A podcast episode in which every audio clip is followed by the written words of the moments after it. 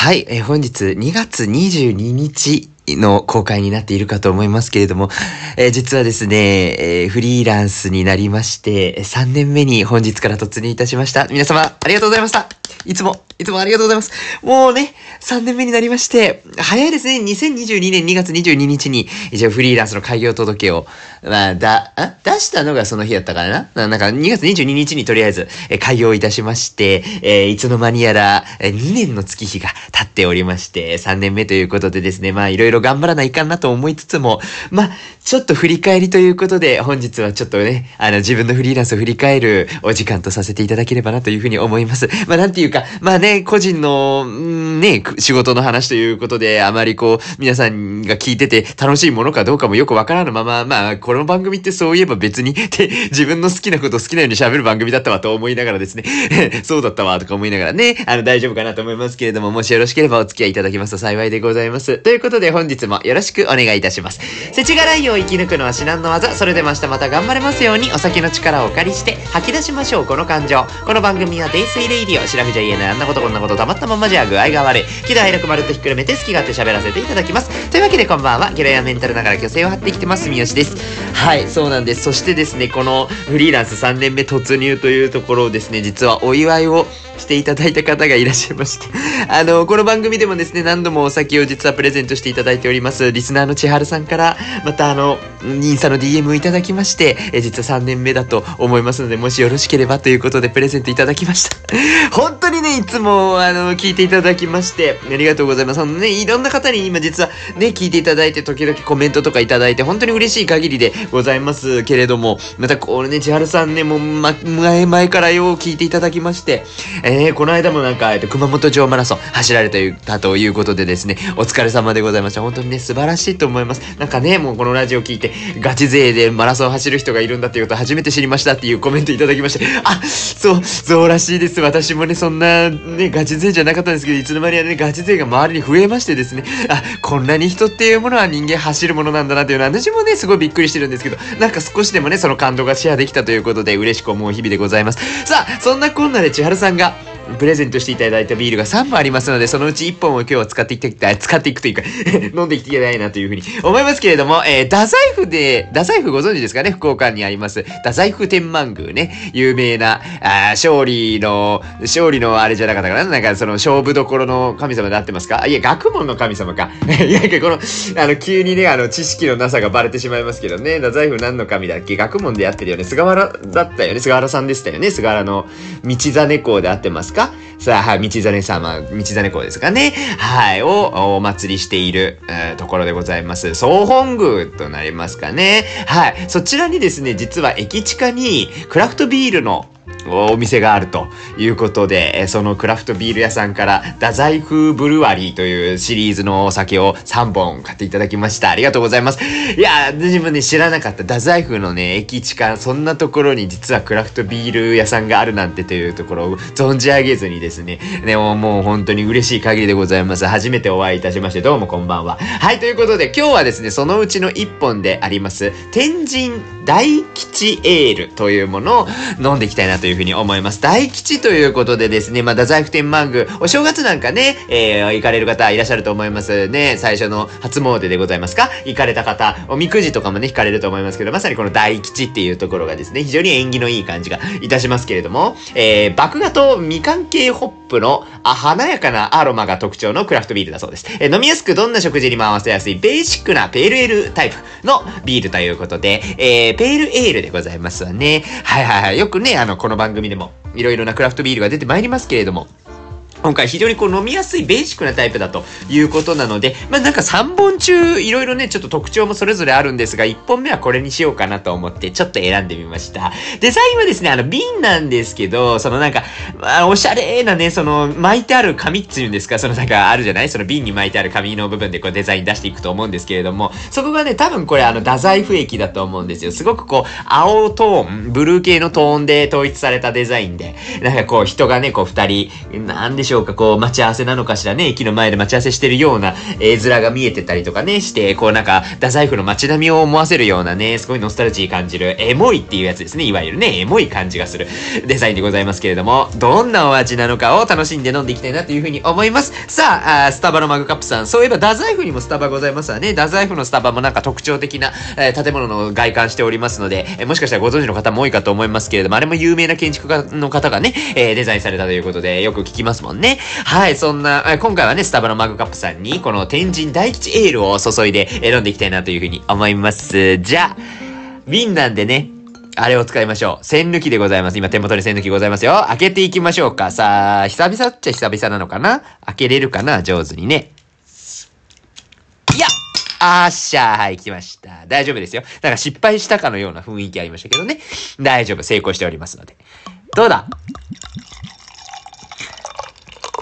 おー、色、濃いいや、あ、濃い色をしてますね。結構、茶味が強いっすね。あの、ビールの黄金色のイメージからもうちょっと皆さん茶味というか赤味というか、深みのある色合いを足していただくとこの色になるかなと思います。そして出ました濁り酒でございます。このね、ちょっと濁った感じというのが旨味が凝縮してるそうで、ね、いい感じでございますけれども。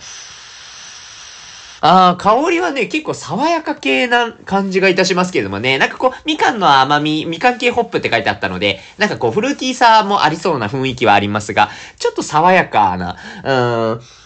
うん、すごいね、さっぱりとした香りを感じております。早速ですけど、お味見したいと思います。いただきます。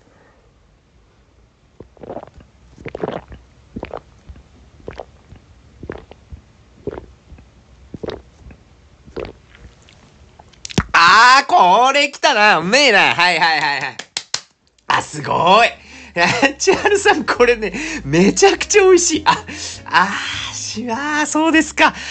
わー、なるほどね。これベーシックなの？わー、これベーシックだとしたら他のやつ絶対美味しいよね。わー、すごいね。なんて言うかですよ。ちょっと、あまあそうね、あの、じゃ 感動してる場合じゃなかった。あの、話さないとですね、これ、ポッドキャストだということを忘れておりましたけれども。あのー、本当にですね、華やかな香りがするっていうところはもちろんなんですが、ちょっとね、特徴的だなって思ったのが、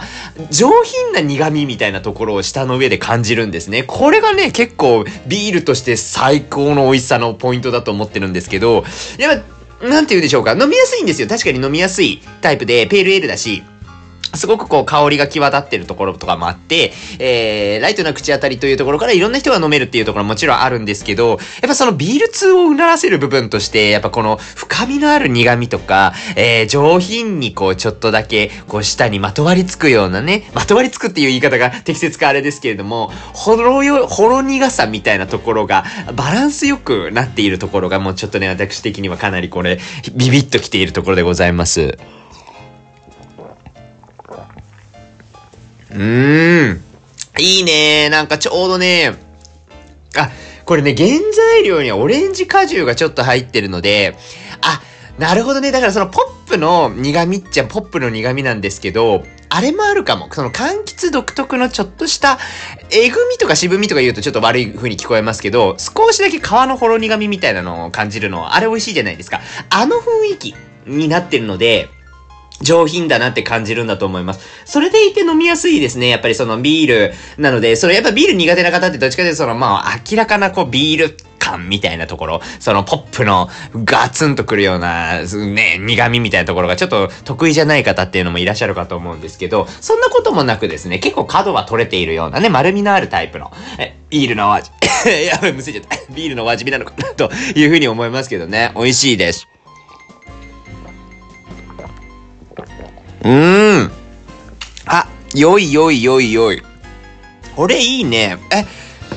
美味しい。あ、これしかも、なんかね、そのサイト見たんですよ。その、えっ、ー、と、太宰府ブルワリーのサイト見てて、どうも飲み歩きとかできるっぽいっすね。聞いてる感じだと。聞いてるっつうか読んでる感じだとね。飲み歩きいいなーなんか、太宰府ね、前になんか遊びに行った時があったんですよ。なんかもう久方ぶり、まあ福岡住んでるけどなかなか行かないよねっつって。ちょうどそのなんか、えっ、ー、と、ちょっとね、あの、ご案内しましょうみたいな、そのなんかね、あの遠くから来た人がいるからご案内しましょうみたいなノリで行ったんですけど、あ気づかなかったなだ、財布のこのブルワリーがあるの。いや、全然ね、その駅から割かしすぐ行けるみたいなところにあるっぽいんですよね。Google マップ見てる感じだと。っていうのもあるので、あなこれはちょっと飲み歩きとかしたらめっちゃ楽しいだろうなとか思いながら、まあ、一人で行くか、どっかで。ね、太宰府一人旅とかします？なんか、太宰府一人旅をポッドキャストしますか？なんか、撮りながら、撮りながら歩くのやだな。なんか、恥ずかしいな。一応、あのー、このポッドキャストたまにね、それこそ、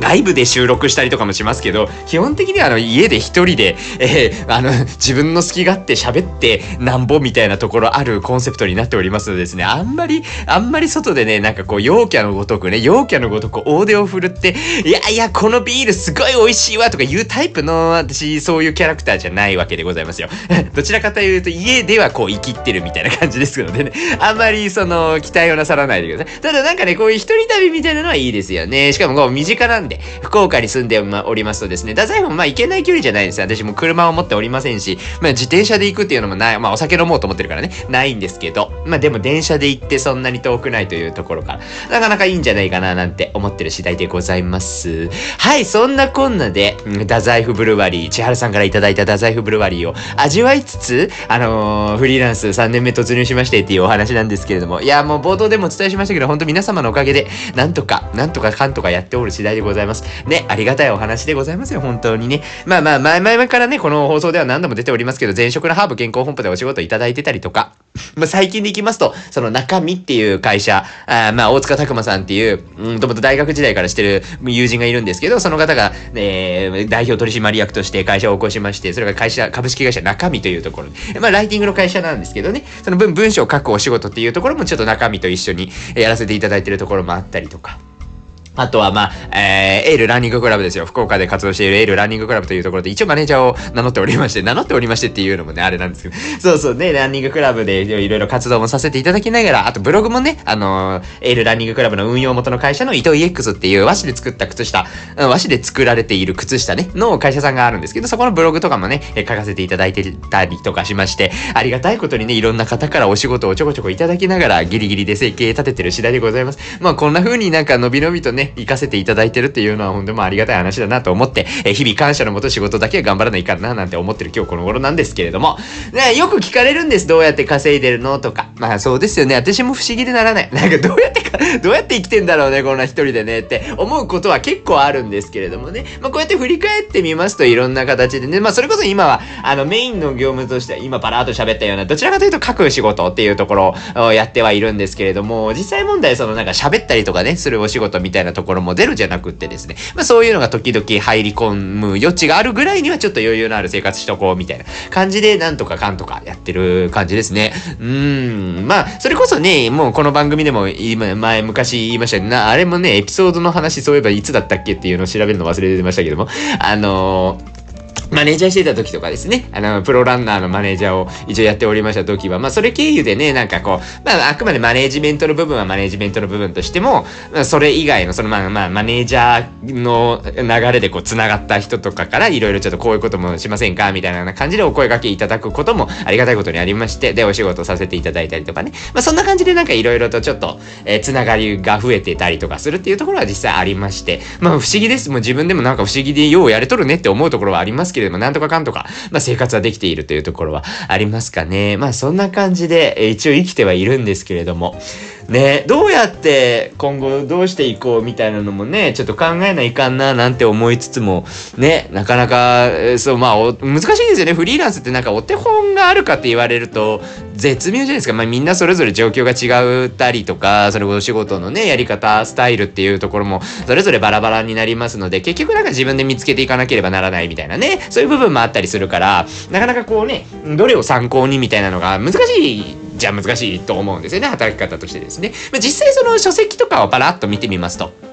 フリーランスに独立するためには、こんなことやったらいいよとか、まあ、フリーランスもそうですし、企業系がもっと多いですかね。あの、まあ、要は会社を起こすみたいなね、のためにどんなことが必要で、どんなマインドがいって、え、こういう風にやっていったらいいよみたいなアドバイスをしてくれる本とかね。まあ、その辺の書籍って結構あったりするわけですよ。私もそのフリーランスになる前は、フリーランスになるための初心者向けの教科書みたいなやつの書籍とかを2、3冊買ってパラーっと読んだりとかっていうところは一応やっておりましたけれども、もうその書籍買わなくてもネットとかにもね、いっぱい上がってたりするぐらい今で、あ、あと YouTube とかね、それこそね、いっぱい出てきますよね。なんか、こういう人は独立すべきだ。こういう人は独立はやめた方がいいみたいなののね、なんか、なんとかおすすめしたい人参戦みたいなのとかね、いろいろで、ショート動画とかにも出てくると思うんですけど、まあそんな感じで情報は非常に溢れ返っている中で、うーん、まあまあまあなんかいろいろね、参考にしながらなんとかこう独立をしてきたわけでございます。2022年2月22日、ちょうど今から、2年前って言ったらいいですかね、に、えー、独立したわけでございますけれども、うん。なんかその、フリーランス、そうですね。まあ、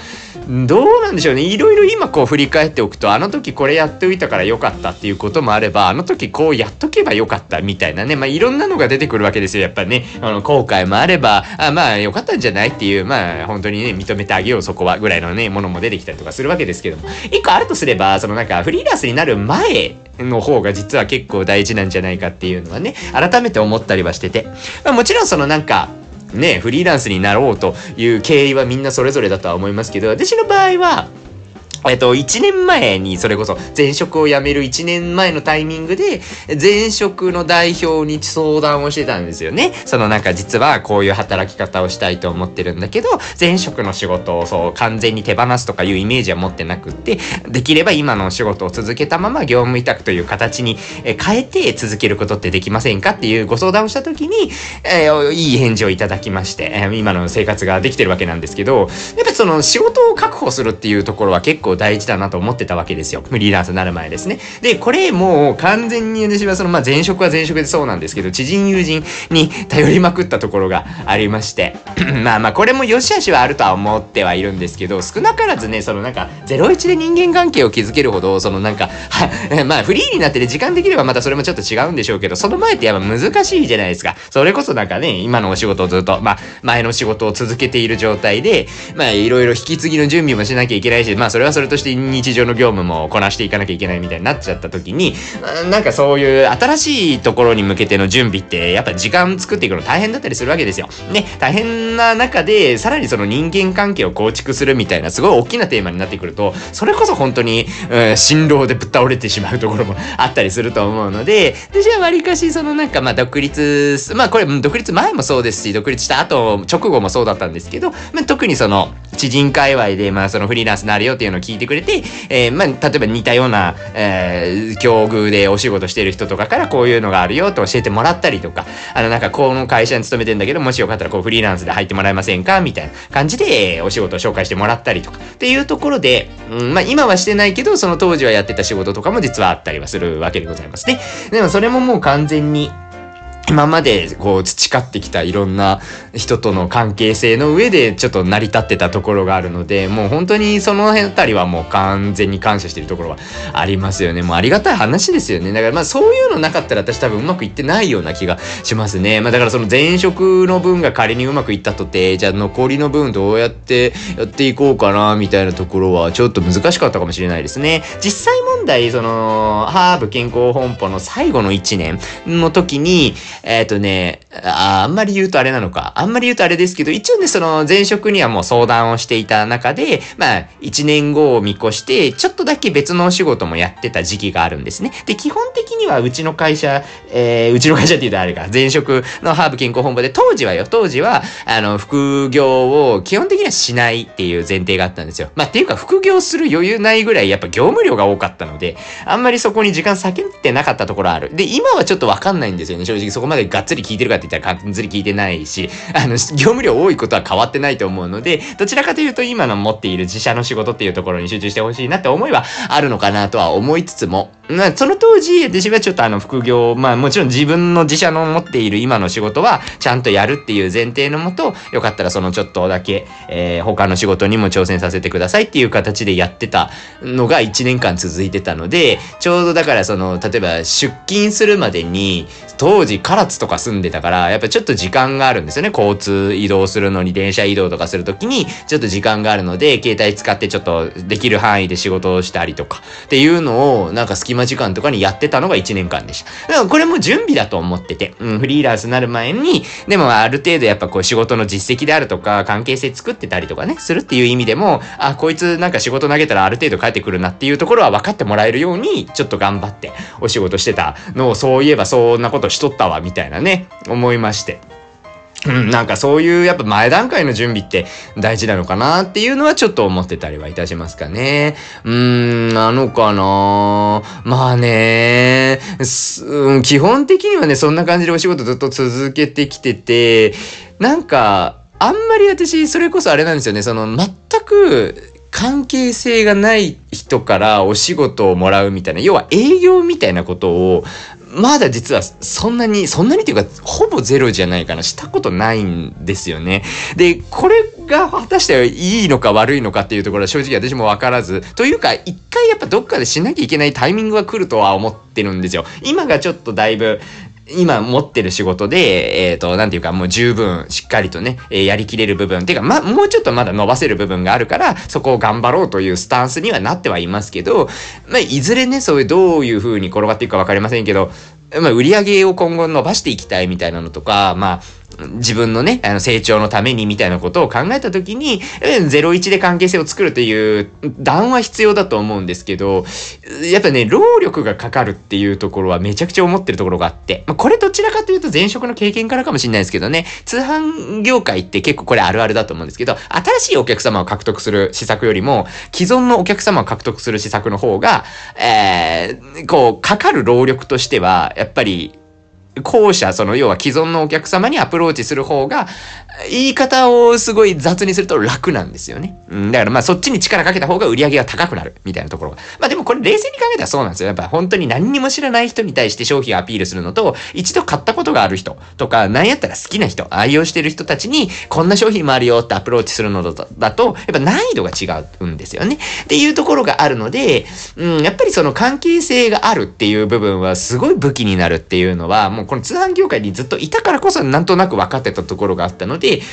私としてはそれの応用だったんですよ。やっぱりその自分の今ある関係を大事にしようみたいな。持っている人間関係みたいなところがすごく大事だと思うから、そこから広げていけるといいなって思ってやってるっていうところは未だにそこはあんまり変わってないかもしれないですね。うん、っていう感じで、えー、なんだかんだとお仕事を増やしながら、まあ、一時期増やしてて、今はだいぶどちらかというと逆に、あの、自分ができる範囲っていうところを見定める段階を1回経由しまして、ちょっと減らした部分はあるんですけど、まあそれでもありがたいことにね、いろんなお仕事をさせていただいている次第でございます。良くも悪くも自由度がすごくて、時間の。うん。結構、まあね、今まで前職とかだと、まあ、前職というか、まあ、サラリーマンってみんなそうだと思うんですけど、就業、し、あ、違う、始業時間っていうのが決められるわけですか。で、えー、就業時間、終わる時間っていうのがある程度決まってて、まあ、月から金ですかね。あの、もう、週休2日制とかだったらそうなると思うんですけど、まあ、月から金のルーティーンで必ず朝起きて、朝出社して、えー、昼間は休憩挟みつつ、夜まで働くみたいな、まあ、そういうなんか時間の区切りがある程度決まってたと思うんですけど、その辺、やっぱ、完全になくなったんですよね、フリーランスになって。で、まあ、良くも悪くもと言ったのは、まあ、良い点としてやっぱり、すごい、例えばもう本当に私も、うん、体調というか、まあ、メンタルもありますけど、調子狂った時とかに、時間の調整ができるので、ゆっくり休めたりとかするみたいなところで、結構、その、疲れの取れ具合が今までよりもちゃんと取れるようになったなっていうところはあったりはするんですよ。そこの全部合わせていくとね、どうしてもやっぱ、つい時があるんですよ。でも、きつい時に仕事したって当然ながらもう、何の、何のパフォーマンスも発揮できなかったりするところはあるので、でその辺に関してはちょっとメリットに感じるところはありますかね。まあ、悪い、悪い部分としてはやっぱその時間が自由である分、なんか休みすぎちゃいますよね。まあまあもうなんかサボっちゃったりすることもね、ゼロじゃない。いやもう今今日きついわ無理ってなっちゃった時に、もうよっぽど自分できちんと自立されてる方とか自制されてる方とかだと、そこをコントロールしてしっかりとこう、仕事に向き合えるとかあると思うんですけど、私もやっぱり、そう、まあもうもちろんね、その納品は守ったりする、納期は守ったりするっていうのはね、まあまあ、もちろん当たり前だとは思いますけど、そうね、だからまあ、ここでもう一歩頑張っときゃね、みたいなところでやっぱちょっと手を抜いちゃうとかは全然あるので、うん、まあそういう意味では時間の自由度があるみたいなのは、まあ悪く働くこともまああるよね、みたいな。まあそこはもう未だにですね、もう3年目に突入する今でさえやっぱうまくいってないので、ね、その辺をちゃんと今後ね、できるようになっていくといいのかななんて思ったりしますけどもね。まあそう今、そして納期って言いましたけども、まあ心の、納期っていうのもね、まあなんか、ね、まあ、これ前職時代からね、納期なんて当たり前のようにあって、期日ですね、要はね、いつまでにやらなきゃいけないみたいなこととの戦いってずっとあったと思うんですけど、フリーランス、まあ特にその私は今、どちらかというと執筆のお仕事をしておりまして、まあそっか、執筆のお仕事ってそもそもどんな感じかっていうと、その、えっ、ー、と、例えばテーマが、まあ、いろんなパターンがあるんですけどね、いろいろ、まあ、例えばテーマがある程度決まっていて、まあ、このテーマに沿って、えー、文章を書きたいと思ってます。記事を、ブログの記事だったりとか、ウェブに上げる文章を作ってほしいみたいな依頼があって、えー、中にはもう構成が最初から決まっているものもあれば、その構成から作ってほしいみたいなご依頼を受けることもあったりするんですね。まあ、どちらにせよ、ある程度この日までに構成ないし、文章、執筆したものを提出してくださいっていう期日が決められてて、そここに対して時間間を合わせて自分で文章を作って送って確認してもらうみたいな感じのやり取りをするわけでございます。ってなると、えっ、ー、と、まあ、納期、要はスケジュールですね、期日が決まってくるわけで、その期日に合わせてもちろんやるんだけれども、まあ、時間が全然例えば他の仕事と重なっちゃってうまく取れなかったみたいなのは、まあ、フリーランスあるあるだとは思うんですけどね、一人で仕事やってる方、ね、多いんじゃなかろうかと思いますけれども、まあ、そうなってくると品質の問題が出てきまして、どこまでこだわるかみたいなね、ところが難しいところにはなってくると思うんですよ。もちろんそのなんか、まあ、どんな状況でもね、しっかりと、いや、ある程度やれることはやりたいとは思ってますし、私も実際そういうタイプの人なので、その、まあ、納期はね、もちろん遅らせてはいけないっていうのは頭の中にはありますけど、品質はね、下げちゃダメだと思っている。まあ、だから品質下げたら仕事なくなっちゃうからですね。やっぱりそこは、あ、いいじゃんって思われたいみたいな、そういう欲望もやっぱあったりするので、ある程度しっかりとね、こうちょっと、期待値を超えるじゃないですけどね、そこまでは持っていけるように、割かずこう品質を頑張ってあげようみたいな。でも品質上げようと思うと当然時間かかるんですよ。まあ文章一つ取っても、どのぐらい調べるかとか、えー、まあそういうね、時間のかけ方によっては、まあ単純に文字打つだけとかじゃないからですね、ライティングどちらかというとその時間をかける部分って、えー、構成考えたりとか、切り口考えたりとか、情報を調べるみたいなところ、そっちの方にかなり時間を費やしたりするので、そこをどこまでやるかみたいなところが品質を左右してくるわけでございますよ。で、なった時に品質と納期、スケジュールとの戦いみたいなところは、未だにこうフリーランスとしてやりながら、どう塩梅取っていこうかね、みたいなところは思ったりしますけどもね。もうもちろん両方ね、バッチリ守れたら一番いいよねとは思いますよ。思いますけど、思いますけども、やっぱりちょっと実際問題の話として、な当然ここは実はぶつかる部分ではあると思うんですよ。品質ってこだわろうと思えば時間はかかるし、でもじゃあ時間がかかったら今度納期が間に合わないってなっちゃうし、みたいなね。しかもその納期よりも早めに出すみたいな価値の置き方もあったりしますしね。納期ってあくまで向こうが言っている、まあデッドラインなわけで、まあそれより早く出した分には確認の時間が猶予取れたりとかして、プラスに働いたりもするわけですよ。っていう風なものも考えたときに、どういう風な自分の仕事のスタンスを持っていくかみたいなところは、未だにまだちょっと悩みながら、え、考えながらやってるところはあるかもしれないですね。そうなんですよね。まあ、あと、納期でいくとね、スケジュール管理というところで、まあ自分でね、スケジュール設定するっていうケースあんまりないですね。まあ基本的にはなんか自分がというよりはクライアントが、あここまでに出したいからみたいな感じでスケジュールがある程度もうすでに決まっているので、まあそこに向けて自分のスケジュールを調整していくっていうのが多いんですけど、まあちょっと特殊なのが、前職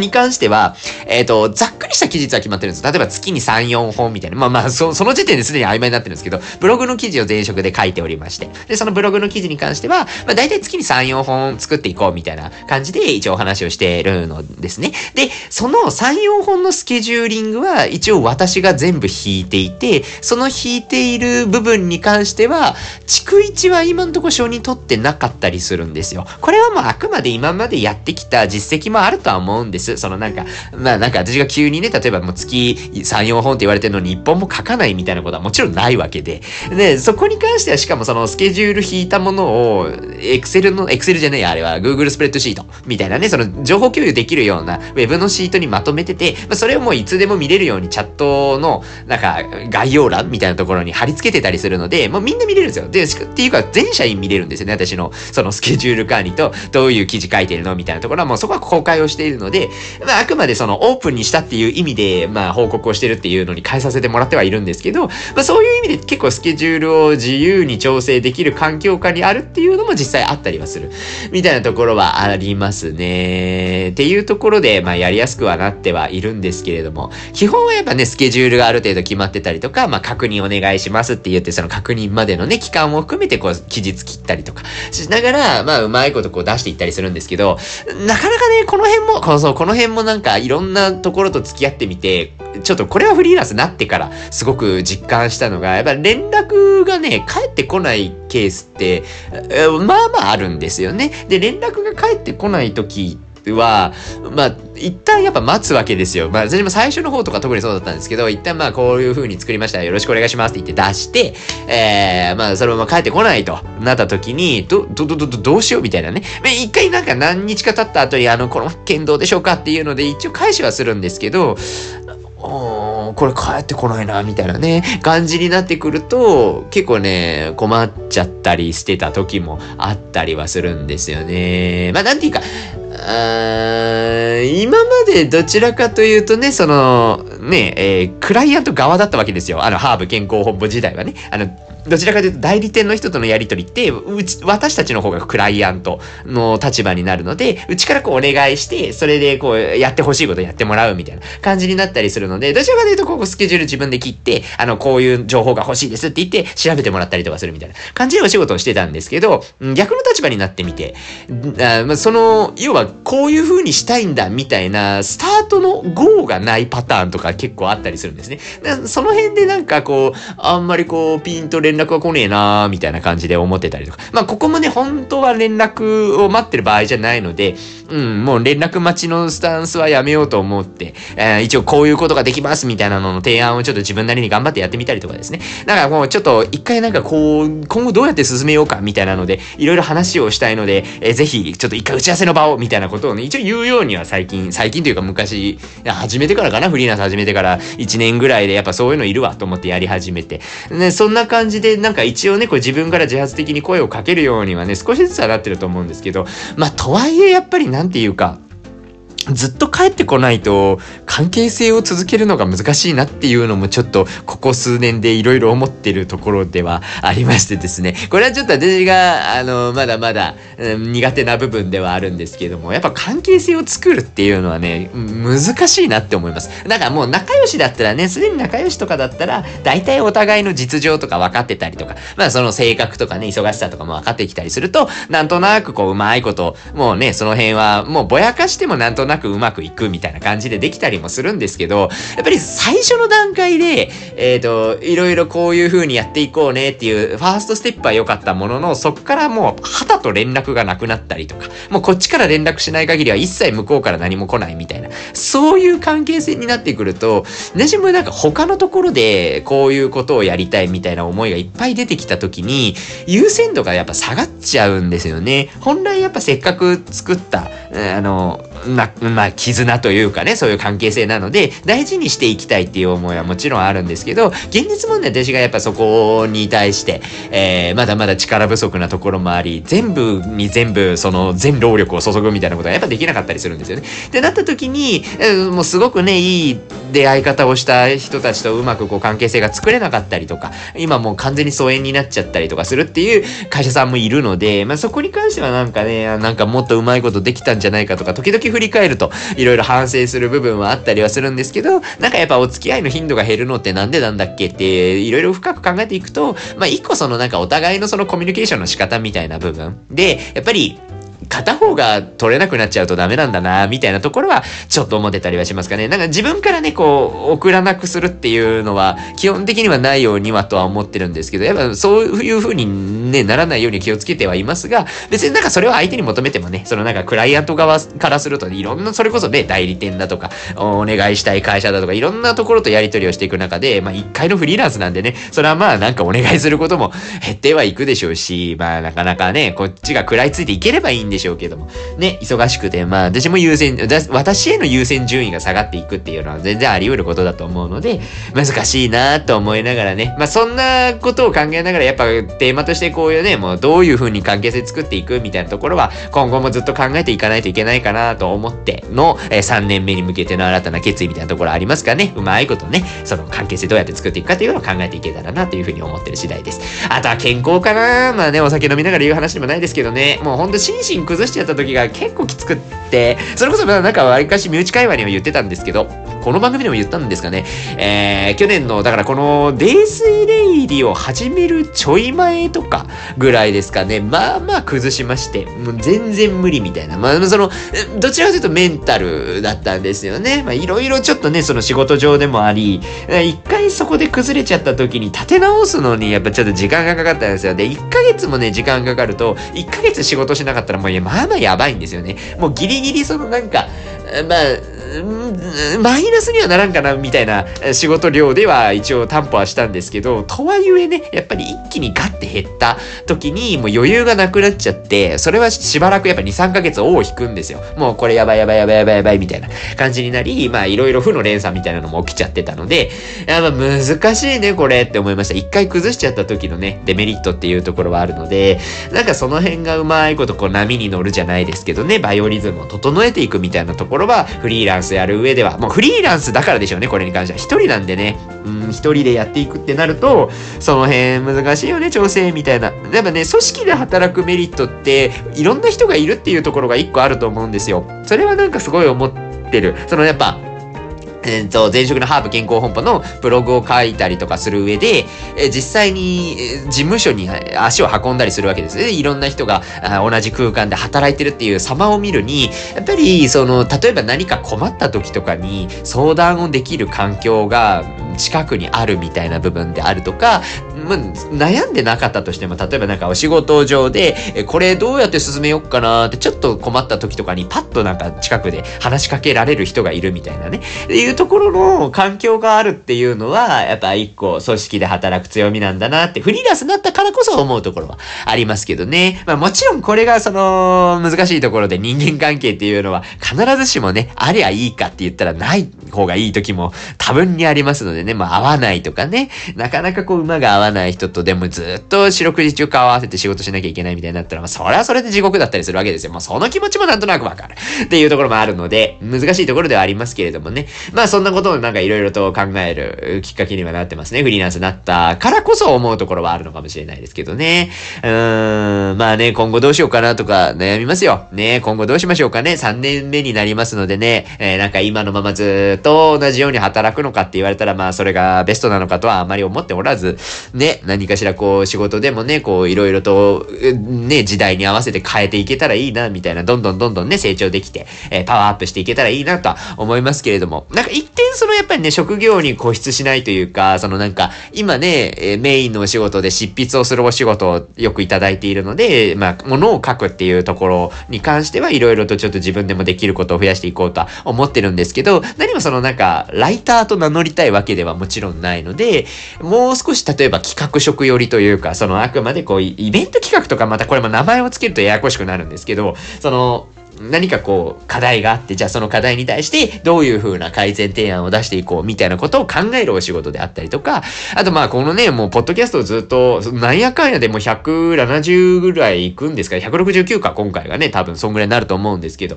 まあそれぐらいいろいろおしゃべりをするっていうところがね、えー、少しずつですけど、なんか板についていくようになれば、まあちょっとね、まだまだなところありますけどね、でもこれ完全にね、完全に自由にね、酒飲んでくっちゃべってるだけなんでね、これがいいのかどうかわかりませんけけれども、まあなんか喋る仕事みたいなね、イベント MC とかも時々させていただいておりますが、まあなんかそんなこともね、えー、仕事としてできるような幅が増えていくといいなとは思って、まあそこに向けてじゃあ、どういう風な方法を取ると、そういう風に仕事に発展するんだっけみたいなところを、やっぱ腰据えてどっかで一回ガッとやらなきゃいけないとは思ってはいるんですよ。今ね、どちらかというと結構ランニングが楽しかったりとか、ね、趣味の時間が増えてることにまだまだすごい喜びを感じてるところもありますし、お友達